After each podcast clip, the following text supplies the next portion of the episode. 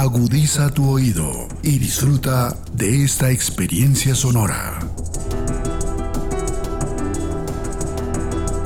Este es un podcast Radio Unal.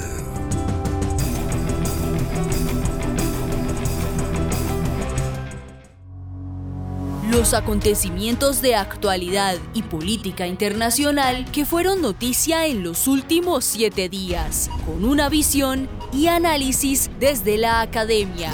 Análisis UNAL. Análisis UNAL. Siete días en el mundo.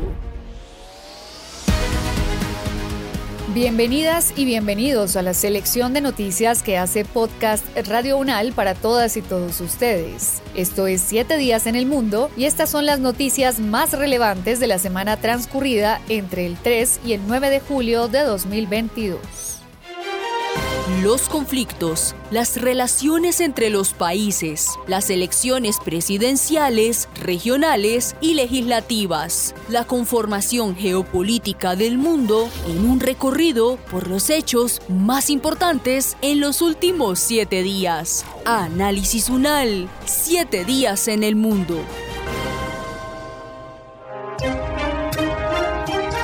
América.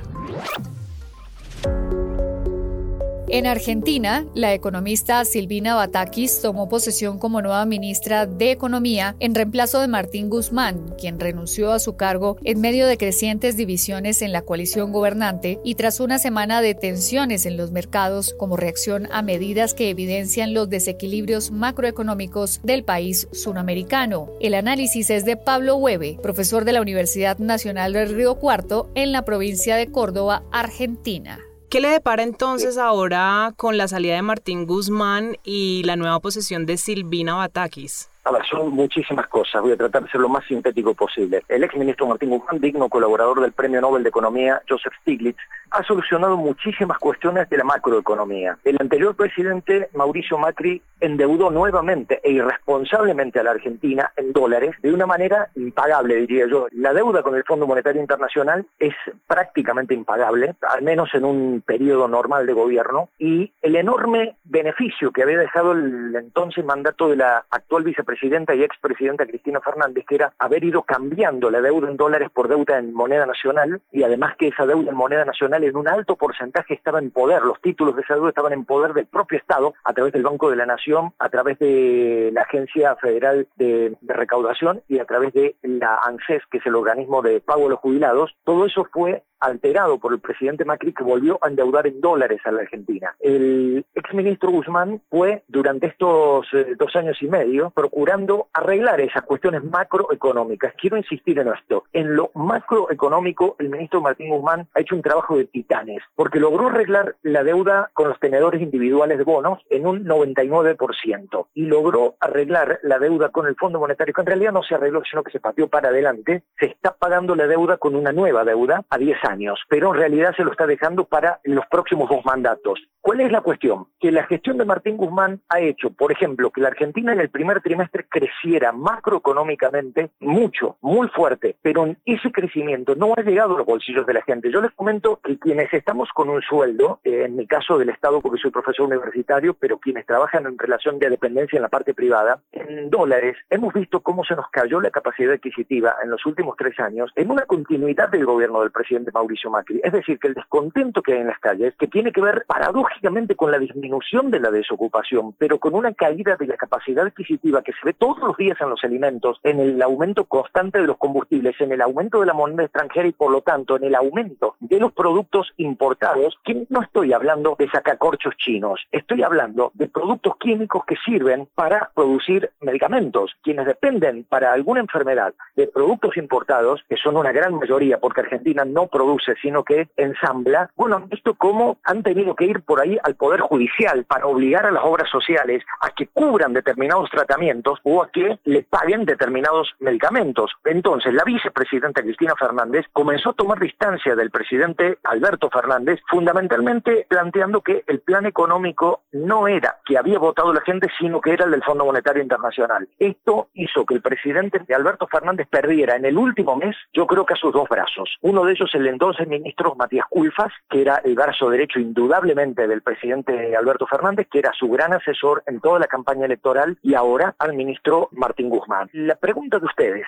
Silvina Bataki, ¿quién es Silvina Bataki? Fue ministra de Economía de la provincia de Buenos Aires durante el mandato del gobernador y ex candidato presidencial derrotado por Mauricio Macri, Daniel Scioli. Es decir, una persona que ha tenido que administrar la economía más grande del interior de la Argentina, prácticamente la mitad de la Argentina, y que ha tenido que lidiar con verdaderos caciques, que son los intendentes que tienen más poder que varias provincias en Argentina. Les doy un dato, por ejemplo, el intendente de Avellaneda, que está al sur de la ciudad de Buenos Aires, en la provincia de Buenos Aires, tiene tantos habitantes como la provincia de Santa Fe. El intendente de 3 de febrero tiene tantos habitantes como la provincia de Córdoba. Entonces, ser intendente de esas ciudades, de esos partidos, como se llama la división administrativa de la provincia de Buenos Aires, tiene un enorme poder. Con lo cual me adelanto a una pregunta de ustedes. Quiere decir que la nueva ministra está acostumbrada a tratar con verdaderos patrones de estancias. Solo que ahora, en lugar de intendentes, va a tener que hablar con gobernadores, en muchos de los casos, con menos poder que los intendentes. ¿Cuál es el problema que yo veo? El problema que yo veo es que esta ministra asume sin un poder real, porque está tremendamente limitada, un mercado que no le cree, ya vimos la disparada del dólar, la caída de los bonos, de los títulos públicos, de la deuda argentina eh, cotizada en el mundo, pero fundamentalmente una guerra sin cuartel entre la vicepresidenta y el presidente. Creo que aquí el sector duro de lo que llamamos el kirchnerismo, que está encarnado por la vicepresidenta de la República y algunos ministros, como el ministro del Interior Guado de Pedro, son los que se han consolidado y el presidente ha quedado verdaderamente solo. Eso es muy preocupante porque le queda un año y medio de mandato y la lectura que hay en la calle es que el presidente se ha quedado políticamente solo. De hecho, la reunión del sábado de la tarde, ni siquiera el presidente de la Cámara de Diputados fue cuando él lo llama a la residencia presidencial, y bien conocida la renuncia del ministro de Economía, y la respuesta fue, tengo el cumpleaños de mi hermana. Miren, discúlpenme, pero el presidente de la Cámara de Diputados, antes que el cumpleaños de su hermana, creo que tiene una función institucional porque es además el tercero en la sucesión presidencial en el caso de renuncia al presidente y vice. Eso muestra las claras el desinterés de ciertas personas allegadas supuestamente al presidente Alberto Fernández que, como dijera un amigo, están oliendo el olor de eh, descomposición de un frente político que se ha deshecho. ¿Qué se piensa? Yo no quiero creer en las teorías conspirativas de que esto lo está pensando la, vicepresidenta Cristina Fernández para posicionarse para las elecciones del año que viene. Está claro que ella sola no podría ganar las elecciones, pero también está claro que el presidente Alberto Fernández ha quedado herido de una manera absoluta en su credibilidad y en su posición política. También es cierto que la oposición no tiene demasiadas alternativas. Es decir, en este momento la Argentina está verdaderamente en un desfiladero, un desfiladero donde hay un poder político sin demasiado peso, sin demasiada autoridad, un mercado que ya apuesta al cambio político, pero que falta demasiado todavía, falta un año y medio.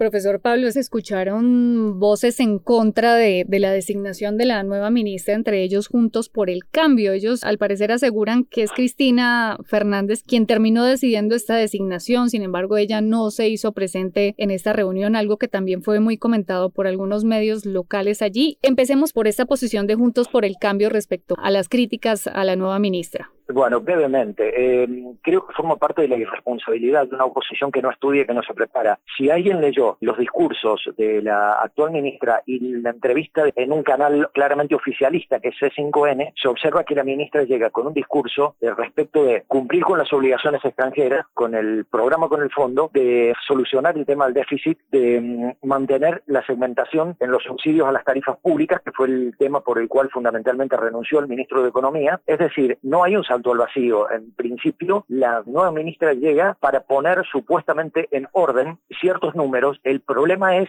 que si es lo mismo que estaba por hacer el entonces ministro, ¿por qué el presidente no le dio el apoyo político al anterior ministro y por qué sí se lo va a dar a esta mujer? El discurso fue bastante importante respecto de un problema muy grave que hay en Argentina, que es el déficit. Argentina no puede seguir con este déficit y no puede seguir con este nivel de emisión. Y queda una duda respecto del tema de las reservas del Banco Central, que en realidad no son propias hay un alto porcentaje de esas reservas que son de un swap con el gobierno de China, por lo tanto podemos decir que hay bastante dibujo en las reservas del Banco Central que la nueva ministra ha dicho que lo va a poner al servicio de la producción. Esas frases hechas a mí me preocupan porque no sé si eso significa mejorar la capacidad adquisitiva de los salarios y dejar el país al borde de la hiperinflación o si significa que las va a poner al servicio de la importación de bienes de capital para que Argentina pueda volver a producir al estilo que producía antes. También es cierto que la ministra declaró su admiración por la vicepresidenta Cristina Fernández, que anoche cenó con el presidente Alberto Fernández. Europa.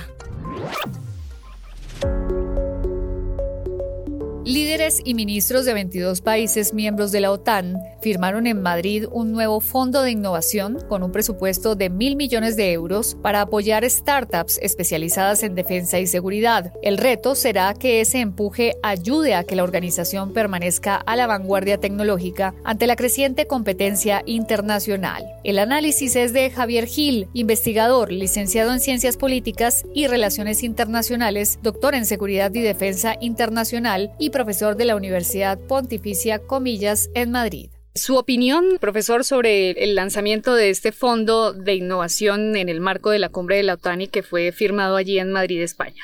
Bueno, pues yo diría tres eh, aspectos sobre el mismo. Lo primero, que es necesario, porque ahora mismo, bueno, los países miembros de la OTAN, que es todo el ámbito euroatlántico, nos estamos enfrentando, pues básicamente a una carrera en el ámbito tecnológico que se cierne sobre todo sobre la computación cuántica, inteligencia artificial, todo tipo de líneas de investigación vinculadas a la salud, también nanomateriales, etcétera, robótica y por lo tanto, bueno, pues todo lo que sea no intentar acelerar esa transformación, ¿no? del entorno tecnológico del ámbito euroatlántico, pues bienvenido sea. Segundo término, yo creo que llega tarde porque es verdad que ha hecho falta la invasión de Ucrania por parte de Rusia y al mismo tiempo ¿no? que nos ha despertado los países OTAN, que había que hacer más, estrictamente que en el ámbito militar, y por ello viene la apuesta tecnológica y también responde eso un poco, bueno, si te fijas en el concepto estratégico de la OTAN, se ha definido a China como un competidor sistémico, ¿no? Y básicamente desde aquí, desde Europa, pues se está percibiendo a China como un competidor sobre todo en el área tecnológica, ¿no? Por eso la creación de este fondo pues viene a intentar ¿no? competir con China. Y en tercer lugar, bueno, pues las grandes tecnologías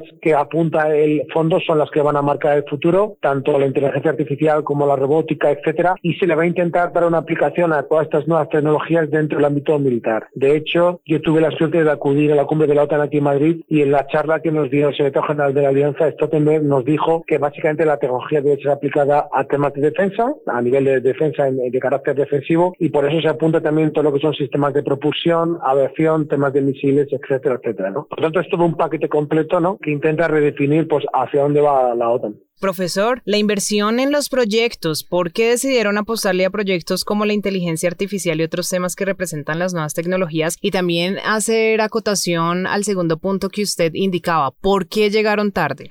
Bueno, básicamente a nivel europeo hay, digamos, tres grandes vías a la hora de investigar en el entorno europeo y en el entorno euroatlántico, aunque hablo más del entorno europeo. Una es los mismos países, cada país tiene programas de investigación propios que intentan avanzar en el ámbito de investigación que se quiera. Es verdad que ahora mismo todo lo relacionado con las ingenierías y con las ciencias de la salud ah, pues está básicamente en boga, están teniendo una gran financiación porque se entiende que son las tecnologías que en el corto y medio plazo pues van a un poco a servir ¿no? Para, digamos, dirimir ¿no? quién va a ser pues, el líder o los líderes mundiales. Por lo tanto, la vía estatal ya existía. Es verdad que también la Unión Europea tiene grandes programas de investigación que está intentando poner en común a los países miembros y al mismo tiempo, como una tercera parte de la investigación, es cierto que el ámbito privado y la empresa privada también está, digamos, eh, pues impulsando la investigación, ¿no? Con fines, en este caso, pues más económicos. Pero sí que faltaba desde la OTAN, ¿no? Que ha sido, ¿no? Una organización que se creó desde el año 49, sí que faltaba darle un impulso a la investigación a la ciencia y tecnología, pero todo desde el ámbito, yo diría, más de la seguridad y de la defensa, y no solo desde un país, sino dentro de la propia organización. ¿no? Por eso creo que bien, llega tarde, es cierto, pero nos faltaba no todo ese paraguas no que aglutinara pues tanto la temática como los esfuerzos y como el fin, que es todo vinculado a la, a la idea de la, de la seguridad y la defensa. ¿no? En ese aspecto, yo creo que lo intenta resolver y además, otro punto a comentar es que la inversión en ciencia y tecnología es una inversión que puede salir o no puede salir. Es decir, estamos hablando de grandes inversiones a largo plazo y que en algunos casos pueden no producir grandes innovaciones y grandes, digamos, recursos económicos, pero al mismo tiempo pueden producirse grandes pérdidas económicas porque no lleva a ningún lado. Por lo tanto, es una manera también, de alguna manera, de compartir riesgos en esta apuesta tan importante por la tecnología. Profesor Javier, ¿por qué todos los países que integran la OTAN no firmaron el nuevo fondo? ¿Qué detuvo a esos que no están en la lista para apoyar esta iniciativa, porque se supone que fueron 22 los países, las naciones que firmaron y oficialmente son 30 los integrantes de, esta organización. Bueno, son básicamente restricciones económicas. No hay, digamos, eh, ninguna de carácter estrictamente político y de seguridad. Básicamente porque los países miembros de la OTAN hay una confianza, yo diría, extrema entre cada uno de ellos, a pesar de que puede haber diferencias. Y el segundo punto, y es algo que yo pude constatar, es que esta, esta conferencia en Madrid ha servido para reforzar la unidad ¿no? entre los miembros. Pero es cierto que aquí en el ámbito europeo pues ahora hay una serie de problemas económicos que yo creo que ahora mismo son importantes y que pueden ir a más, que son todo el tema de la inflación que está pues fuera de control. Tenemos altos precios, por ejemplo, de gasolina, de algunos productos alimenticios, y eso está provocando pues que está generando importantes déficits y deuda en muchos países, ¿no? Por lo tanto, bueno, esta primera apuesta por este fondo tecnológico, primero tiene unas limitaciones económicas y en el segundo punto, bueno, pues entiendo que a lo largo de lo que queda de año el año que viene, el resto de países, si solventan esos problemas económicos o esas, digamos, sombras económicas, entiendo que acabarán integrándose, ¿no? No le veo grandes problemas de carácter político. La OTAN ha indicado que tendrá como meta 15 años para dar vida pues a estas tecnologías nacientes. ¿Usted cree que es un tiempo prudente para que se pueda desarrollar todo este tipo de proyectos sobre tecnología? Sí, es el tiempo correcto. Estamos hablando de que los ciclos de innovación van de 10 a 20 años, con lo cual 15 años me parece una posición mínimamente correcta, plausible, y date cuenta que esa apuesta por un espacio temporal tan largo, que estamos hablando de 15 años, estamos hablando de que la intensidad de la inversión se mantenga, ¿vale? Que esto es importante, que no decaiga, y de que al mismo tiempo la colaboración entre los Estados miembros, ¿no? Pues siga funcionando, ¿no? Pero me parece que a nivel de plazos son los plazos que desde la Unión Europea también se indican para los grandes planes de investigación, ¿no? Mínimo 10 años, ir a 20 años y obviamente la idea es seguir concatenándolos en el futuro. ¿no? La inversión en tecnología o la inversión en I+D no se produce invirtiendo un año, dos años y luego dejándolo de hacer. Los grandes países tecnológicos del mundo, como puede ser Corea del Sur, como puede ser Japón, la propia Taiwán, Singapur o, por ejemplo, en el caso de Europa, aquí Israel, son países que llevan más de 50, 60 años invirtiendo en I+D, no invirtiendo más del 3, 4, 5% del PIB en inversión. Eso quiere decir que hace falta tiempo, hace falta un esfuerzo económico y luego también hace falta creer en que la innovación y en, el propio, y en la propia transformación de la realidad. Y eso creo que se tiene claro. Europa. El primer ministro del Reino Unido, Boris Johnson, anunció su dimisión tras el último escándalo que sacudió a su gobierno y provocó una ola de renuncias en el Ejecutivo. La decisión ocurre solo un mes después de que el Premier enfrentara una moción de censura en el Parlamento, en la que el 41% de los legisladores de su propio partido votaron en su contra. El análisis es de Natalia Encalada, máster en Relaciones Internacionales de la London School of Economics y coordinadora académica de la Escuela de Relaciones Internacionales de la Universidad Internacional del Ecuador. Profesora, yo creo que hay muchos puntos aquí para analizar. Digamos que la noticia es un poco ambigua porque a pesar de que la BBC de Londres confirma hoy que el primer ministro ha cambiado su decisión, que inicialmente renunciaría como líder del Partido Conservador, que esto al parecer ya es una realidad, pero que también a pesar de que él se había ratificado de que no iba a renunciar a su cargo, pues ya parece que esa presión ha surtido su efecto y sí lo haría en los próximos meses. ¿Cómo podemos analizar esta debacle que ha ha tenido el señor Boris Johnson? Bueno, es clarísimo que en Reino Unido se está viviendo una crisis política que viene ya desde hace varios meses, como se había mencionado también el tema de los escándalos, de estas fiestas realizadas dentro de, del confinamiento por la pandemia, debilitaron mucho la imagen de Johnson y con esta serie de renuncias que superan las 50 dentro de sus mismos miembros de gobierno, ya no tuvo otra opción, a pesar de que hemos visto que Johnson reiteradamente continuó con esta idea de seguir en el cargo, pero al momento ya es algo insostenible. Entonces, esta lectura de justamente el sistema británico, por tradición más que por normativa, elige o le da este cargo de primer ministro al líder del partido mayoritario. En este caso, el partido mayoritario en el Parlamento británico es el Partido Conservador, cuyo líder es justamente Boris Johnson, y la dimisión de él sería justamente a este cargo de líder del partido. Pero como yo les decía, es un tema más de tradición, más que de normativa, porque no existe ningún una disposición constitucional que exija que el primer ministro realmente sea el líder. Entonces, por esa razón y por esa brecha, se considera que podría estar en el cargo unos meses más hasta que se realice justamente una nueva votación. Y ahí se elija un nuevo líder del partido, quien sería en ese momento el nuevo primer ministro. Profesora, se ha dicho, bueno, sobre esta crisis política, se ha manifestado como todo lo malo, pero ¿hay algo positivo que se puede resaltar en esta gestión de Boris Johnson? Bueno, él mismo resalta algunos puntos, ¿no? Sobre todo él y su grupo político se han enfocado mucho en la implementación del Brexit en cuanto a la autonomía política del Reino Unido. Esto era algo que, que se utilizó mucho para la campaña del Brexit y ellos intensivamente han luchado por eso y han logrado algunos resultados, por ejemplo, el hecho de haber tenido esta opción de generar la vacuna, la investigación que estuvo detrás de la vacuna AstraZeneca, una de las primeras dentro de la crisis de la pandemia. Por otro lado, también el hecho de que ellos al salir de este marco comercial de la Unión Europea tuvieron la oportunidad de implementar su política de Global Britain, que básicamente es hacerle al Reino Unido más global y generar una serie de tratados de libre comercio y de acuerdos de asociación con distintos países, lo cual dentro de la normativa de la Unión Europea era imposible. Y en ese sentido, obviamente, este país ha podido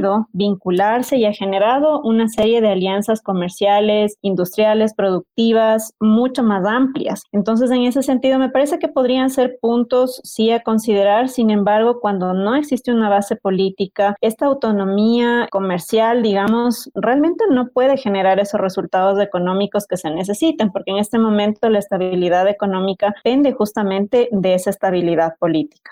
Profesora Natalia, ¿y entonces qué va a pasar en ese proceso hasta el próximo octubre, hasta la primera semana de octubre, en donde se ha indicado que Boris Johnson abandonaría oficialmente el cargo de primer ministro? Ya se conoce que se han presentado ocho ofertas de los ocho ministros salientes quienes aspirarían a ocupar este cargo. Sí, justamente en estos meses van a hacer una campaña individual, seguramente lobbying con los demás miembros del partido, porque existe todo un procedimiento para que dentro de este mismo partido se puedan realizar esas elecciones. Es una serie de votaciones que se van haciendo hasta llegar en el mes de octubre a definir entre dos candidatos finales con el mayor apoyo. Hasta que eso suceda, justamente, no solo a nivel político habrá una gran conmoción, sino, como decíamos, del tema de la economía está bastante golpeado. Vienen justamente de una inflación muy alta, altos desempleo, el desabastecimiento. Acordémonos, hace algunos meses nunca habíamos visto algo así en el Reino Unido. Eh, las perchas vacías, sin productos, desabastecimiento de combustibles, una crisis de salarios también. Entonces, esta situación seguramente se va a mantener, pero yo creo que sí ha sido un paso estratégico, un paso eh, consciente de Johnson, porque si él continuaba con su misma posición de continuar en el gobierno a un cambio y seguramente eso nos da una idea de mejora en, estos meses, ¿no? A pesar de que hasta que no se defina quién va a ser el primer ministro va a haber todavía bastante inestabilidad. Y en la historia política del Reino Unido, profesora Natalia, ¿es la primera ocasión en que un primer ministro renuncia por un escándalo? En realidad, un escándalo de estas magnitudes, sí. Podríamos decirlo que sí, se han registrado algunos precedentes parecidos, pero no a este nivel. Y sobre todo en un contexto de crisis como el de la pandemia, ¿no? En el cual todos los países lo que más buscan es justamente una estabilidad, una recuperación de su economía y realmente esto al Reino Unido le ha golpeado bastantísimo. Profesora, es que los ciudadanos del Reino Unido le temían más a una guerra con Rusia que al incremento del costo de vida, a la inflación o al desempleo. ¿Cuál es su opinión? ¿Cuál es su lectura sobre este tema?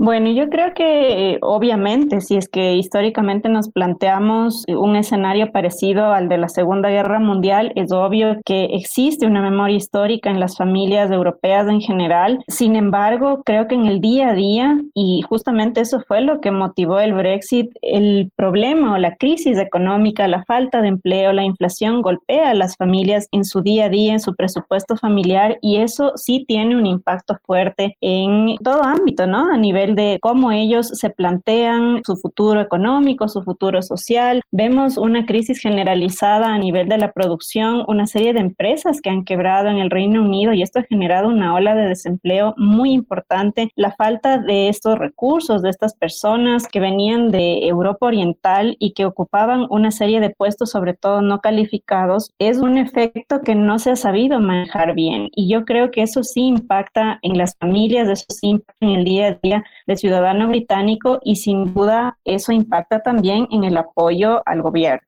Profesora Natalia, ¿y cuál sería el papel que jugaría la monarquía? ¿La reina Isabel II podría intervenir en esta decisión con el Partido Conservador? Digamos que la reina tiene un papel más simbólico, a pesar de ser la cabeza del gobierno en sí, ella tiene un papel simbólico y de hecho ella es luego quien viste al primer ministro, pero como tal, a nivel constitucional, a nivel normativo, ella realmente no, no podría decidir de manera unilateral ni generar una elección fuera de la votación. Esto es muy claro dentro del sistema británico, existe una autonomía total y el Parlamento es justamente quien lo decide. Entonces, en ese sentido, lo que sí me parece es que ella tiene un papel importante a nivel de recomendaciones y seguramente todas estas decisiones de última hora pueden haber tenido también como base, como trasfondo, una recomendación directa de la reina.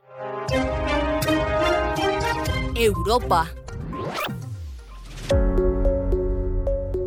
La matemática Marina Viasovska ganó la medalla Fields después de descubrir la mejor forma de apilar naranjas en 24 dimensiones. La ucraniana es la segunda mujer en recibir esta distinción, que ha sido considerada como el premio Nobel de la especialidad y que ha sido otorgada ya a 60 matemáticos y matemáticas. El análisis es de Ivonne Dorado, doctora en Ciencias Matemáticas, profesora asociada del Departamento de Matemáticas de nuestra Universidad Nacional de Colombia y líder del grupo de investigación Representaciones de Estructuras Algebraicas. Bueno, profesora, para no caer a veces en precisiones, y usted que es la experta en el tema, por supuesto, le pediríamos inicialmente que nos ayude a entender, digamos que esta teoría, esta estrategia que logró descubrir la profesora Marina Viasovska y que ahora le ha hecho acreedora pues a esta medalla tan importante. Bueno, muchas gracias. Sí, en realidad, pues digamos, no es que los matemáticos estemos descubriendo algo nuevo como tal, si uno puede ver cualquier persona, no sé, por ejemplo, que trabaja en una frutería, digamos que pueda darse cuenta que la manera óptima de, apilar naranjas, como se ha comparado el problema en el que trabajó Biasovska, es ponerlas como en forma de pirámide. Digamos que la idea o el problema es que si uno trabaja con esferas y uno quiere, digamos, llenar una cantidad de espacio con la mayor cantidad de esferas, pues digamos siempre le va a sobrar espacio porque no pueden quedar, sí, digamos no se puede rellenar el espacio entre una y otra. Ella trabaja en lo que se llama optimización y pues en ese problema de optimización lo que queremos saber es cuál es la manera en la que van a quedar apiladas sobrando la menor cantidad de espacio. Digamos que pues una forma de verlo en, en la vida real, como podríamos decir, es bueno ese problema de cómo voy a poner yo las naranjas de manera que pueda poner la mayor cantidad de naranjas en el espacio. No es que eso no lo supiéramos ya desde antes, ¿cierto? O sea, intuitivamente, pues basta con ponerse a jugar un poquito de pronto con naranjas, con manzanas, con, bueno, cualquier objeto de forma esférica para darse cuenta, pues, de qué manera nos va a sobrar menos espacio, sino lo que hizo ella es lo que llamamos nosotros una demostración matemática de que en realidad no hay una mejor forma de hacerlo, o sea, que en realidad esa es la manera en la que va a sobrar menos espacio y no solamente en tres dimensiones, sino ella lo logró hacer para ocho y luego para 24 dimensiones. Entonces, bueno, también podríamos decir, bueno, ¿y qué sentido tiene pensar en unas dimensiones que no podemos ni ver, ¿no? Nuestro mundo o nos movemos en tres dimensiones, pero de todas maneras, por más de que un objeto en más de tres dimensiones, digamos, no sea tangible para nosotros, este resultado es muy importante, por ejemplo, en teoría de códigos, ¿cierto? Los códigos, por ejemplo, con los que funcionan nuestros teléfonos celulares, se empaquetan códigos en cierta cantidad de bits, de bytes, y esos puede verse como figuras en más de tres dimensiones y para hacer correcciones sobre estos códigos es muy importante el problema que resolvió Viasovska, por ejemplo. Profesora, esta estrategia que encontró pues la ucraniana Marina Viasovska, ¿cómo se puede asociar a la cotidianidad para qué funciona o cómo lo puedo emplear por lo menos en mis labores? Bien, digamos que, pues como decíamos, pues nosotros no vivimos sino en tres dimensiones, ¿no? Entonces, pues aparte de la comparación, bueno, realmente el problema surge de del cómo acomodar mejor las esferas, pues se supone que lo que dice la leyenda es que lo que querían descubrir era la mejor forma de llevar las balas de cañón en los barcos, pero digamos que para lo que se ha aplicado, en realidad es como les decía, sobre todo para los códigos que usamos en computación y que usamos, por ejemplo, para que funcionen nuestros teléfonos celulares, para hacer correcciones de estos códigos para que podamos, digamos que, transmitir mayor cantidad de datos o podamos tener mayor información cada vez en dispositivos más pequeños, necesitamos hacer este tipo de correcciones, digamos, donde, por decirlo de cierta manera, si vamos a empaquetar los datos, de qué manera los podemos empaquetar para que quepan más datos, por ejemplo, en un dispositivo más pequeño. Profesora, ¿usted cree que hay alguna intencionalidad en que justamente ella, Marina Vyazovska, por ser ucraniana y en medio de toda la tensión que se encuentra en el mundo, haya ganado este premio? Seguramente, es decir, ella desde 2018 ya venía siendo nombrada para la medalla Fields, o sea, digamos, su trabajo ya desde mucho antes pues tenía un reconocimiento muy grande, pero hay que reconocer que la Unión Matemática Internacional, pues yo creo que reaccionó muy rápido ante el ataque de Rusia, por ejemplo, sacando el congreso que iba a realizarse este año en San Petersburgo y diciendo no lo vamos a hacer de forma virtual, hicieron solamente algunas reuniones presenciales de forma híbrida, lo cual pues en realidad, por ejemplo, para nosotros los latinoamericanos pues fue muy bueno porque había más opciones de poder participar o de poder ver las transmisiones, pero indudablemente yo creo que, digamos, si el comité estaba indeciso, yo creo que indudablemente es un respaldo a Ucrania, es un respaldo a los matemáticos y matemáticas, sobre todo ucranianos, y yo pienso que fue algo que de todas maneras influyó mucho en la decisión. Y en su conocimiento, profesora, Ivonne Colombia le ha apostado en participar con algún proyecto matemático a este tipo de premiaciones? Bueno, no, lo que pasa es que la medalla Fields en realidad es un premio supremamente exigente. Entonces, pues se reúne el comité cada cuatro años para escoger los ganadores, pero pues yo creo que los proyectos de investigación que estamos desarrollando en Colombia pues están aún lejos como de tener ese impacto pues hasta la medalla Fields. Creo que todavía nos demoramos un poquito en obtener la primera medalla Fields. Bueno, hay que reconocer también que el primer latinoamericano digamos una persona que se ha formado dentro de Latinoamérica, que ganó la medalla Fields fue hasta 2016, junto con la primera mujer que fue Marian Mirzahani, un brasilero, Artur Ávila, fue el primer latinoamericano en ganar la medalla Fields. Entonces, pues creo que estamos un poquito lejos, pero bueno, igual eh, pues tenemos que seguirle trabajando mucho a poder ingresar a, a este ámbito internacional, bueno, al menos que nos llegaran a invitar a participar en el Congreso Mundial, porque nada más lograr una participación en el Congreso Mundial es pues muy exigente. De todas maneras, sí hay colombianos que han participado, la profesora Tatiana Toro, por ejemplo. De hecho, este 5 de julio fue nombrada para participar en el Comité Ejecutivo de la Unión Matemática Internacional, aunque pues ella es egresada de nuestro departamento, pero pues no trabaja con la universidad desde hace muchos años. Entonces, pues bueno, sí tenemos colombianos en estas esferas, pero bueno, a nosotros todavía nos falta un poquito. No tenemos centros exclusivos para la investigación, pues necesitamos más recursos para investigar y pero bueno, de todas maneras estamos en el camino. América. El presidente electo de Colombia, Gustavo Petro, designó a Alejandro Gaviria como ministro de Educación, sumándose así a Álvaro Leiva, José Ocampo, Patricia Ariza, Carolina Corcho, Cecilia López y Susana Muhammad, quienes también formarán parte del próximo gabinete presidencial. Conversamos con el futuro ministro y nos compartió cuáles serán sus principales retos. Para conversar un poco acerca de lo que es esta designación y los retos que se vienen, que por supuesto son de gran interés para nuestra Universidad de Colombia? Yo creo que las metas están claras. Uno podría empezar con el aumento de las metas de educación preescolar, que en Colombia rondan el 50%, y es una labor que generalmente o históricamente nuestro país ha compartido el Instituto Colombiano de Bienestar Familiar y el Ministerio de Educación. Las metas de educación superior son muy ambiciosas, moverse hacia educación superior como derecho a una educación universal, pública y gratuita, que ha sido una aspiración de Colombia por muchos años del movimiento estudiantil, que fue reiterada una y otra vez por el ahora presidente electo Gustavo Petro durante la campaña. Esa también está asociada con la creación de centros de conocimiento especializado, regional, que van a ser también muy importantes para que las metas de otras carteras de gobierno se cumplan, que es fundamental. Ahí probablemente tenemos que trabajar con otros ministerios, otros ministros, es una meta intersectorial. Estas metas involucran a su vez algunas metas intermedias, que son reformas legales probablemente hacia el futuro, una reforma del sistema general de participaciones, por ejemplo, para darle un sustento financiero al aumento en la educación preescolar y probablemente también hacia mediano plazo, primer año, segundo año de gobierno, una reforma de la ley 30 del año 92 que permita de nuevo aumentar las bolsas hacia la educación superior y sustentar financieramente estas metas que son ambiciosas, son de las principales metas de gobierno. En la conversación que tuve yo con el presidente electo, él dijo que él quiere hacer una revolución educativa. Quería preguntarle sobre el tema de financiación porque son muchos los temas, pero también hay no solo la financiación, sino los temas jurídicos, qué cambios, qué cosas desde el punto de vista jurídico y legal se deben hacer para propiciar todos estos cambios y cómo va a conseguirse todos los recursos para hacerlo cambios, dijéramos, jurídicos presupuestales que están relacionados son dos, los mencioné y vuelvo y lo repito. El más importante porque la educación en Colombia, más allá de estas metas, incluso en la situación actual, tiene un déficit estructural. La educación preescolar básica en media y Colombia está desfinanciada, desfinanciada estructuralmente por muchas razones.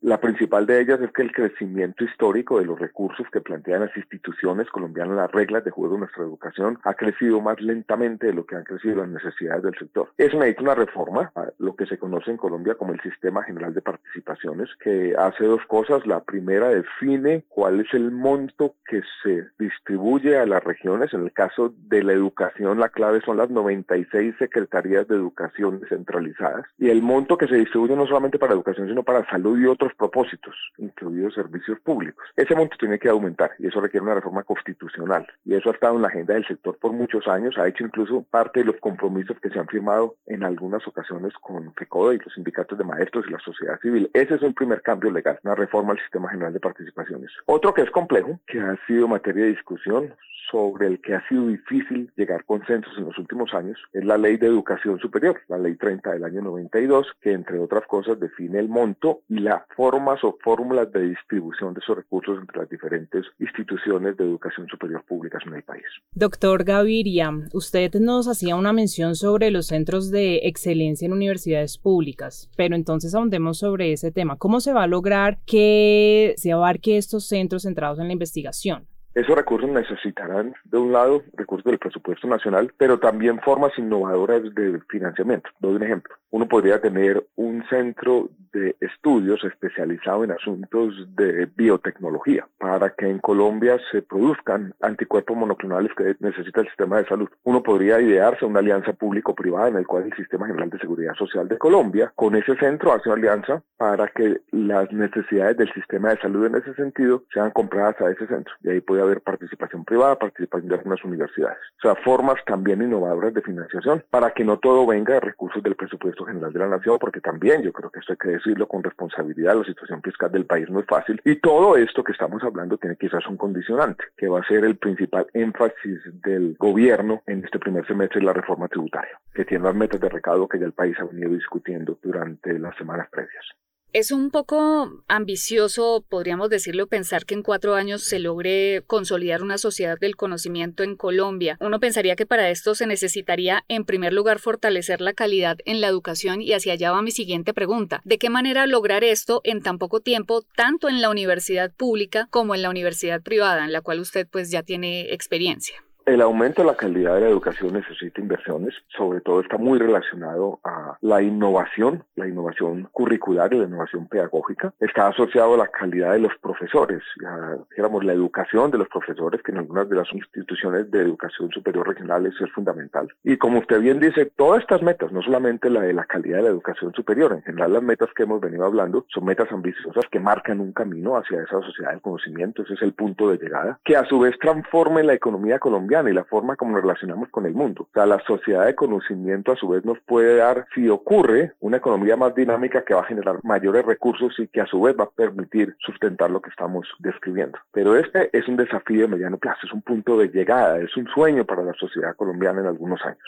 Doctor Gaviria, toda esa social del conocimiento, en mi opinión, comienza desde los primeros años del contacto del niño o la niña con el colegio, con la educación, eh, primero la primaria, secundaria y todo esto. ¿Cómo articular todo este proceso educativo con la llegada de los jóvenes a la universidad, que vemos que es un escollo a veces complicado de, de saltar y de lograr? Yo, yo para esta pregunta quisiera señalar una preocupación que tengo y que es tal vez la preocupación coyuntural más grande y es el énfasis, no fue mencionado por el presidente electo Gustavo Petro, pero es el énfasis que creo que debemos hacer. Y es que la educación está en crisis, acabamos de salir de una pandemia y la pandemia implicó un aumento importante en algunas partes del país de la deserción escolar, pero sobre todo de las brechas de aprendizaje entre regiones, la público-privada, entre grupos étnicos y ese debe ser un énfasis primordial porque hay niños de tres años que hoy en día no saben leer. Hay niños que llevan todavía muchos meses por fuera de una manera sistemática del sistema escolar. Y ahí se necesita una política de choque, una política remedial, una política, por ejemplo, de búsqueda activa en las bases de datos y con las comunidades de quienes han desertado. Ahí se necesita que las escuelas y colegios se conviertan en lo que tienen que ser y no han sido históricamente en nuestro país centros comunitarios que trabajen, vuelvo y repito, por cerrar esas brechas de aprendizaje, que son la preocupación fundamental del sector en este momento como un todo y que es un problema que estuvo durante la pandemia muy concentrado en nuestra región, en Colombia y en América Latina. Doctor Gaviria, y en ese sentido también es importante ver esa brecha entre lo que pasa a nivel rural y lo que pasa en las ciudades. De pronto en las ciudades hay alguna oportunidad más de ingresar a un colegio, de estudiar, de tener ese proceso educativo, pero de pronto en la ruralidad no y sobre todo en las regiones y los pueblos y veredas más apartados de las regiones urbanas. Sí, señor, el Estado colombiano ha venido poniendo en práctica, incluso fue resultado de los acuerdos de paz, un plan especial de Educación Rural, que hace ese énfasis en la educación rural y en una educación para la paz y la convivencia. Ese plan contempla o ha contemplado inversiones importantes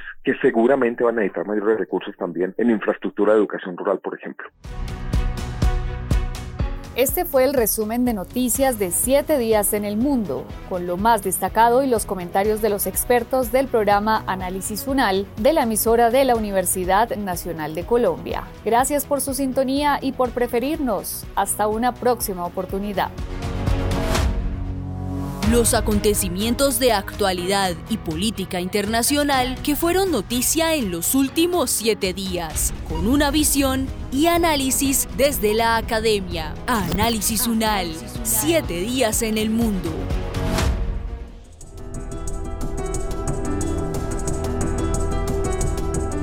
Las opiniones aquí expresadas son de entera responsabilidad de sus autores y solo comprometen a los realizadores de este podcast no representan necesariamente el pensamiento de Radio UNAL ni la posición oficial de la universidad.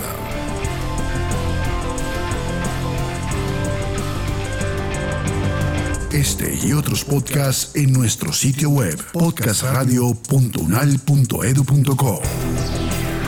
Síguenos en nuestras redes sociales. Nos encuentras como Podcast Radio UNAL, Universidad Nacional de Colombia, Proyecto Cultural científico y colectivo de nación.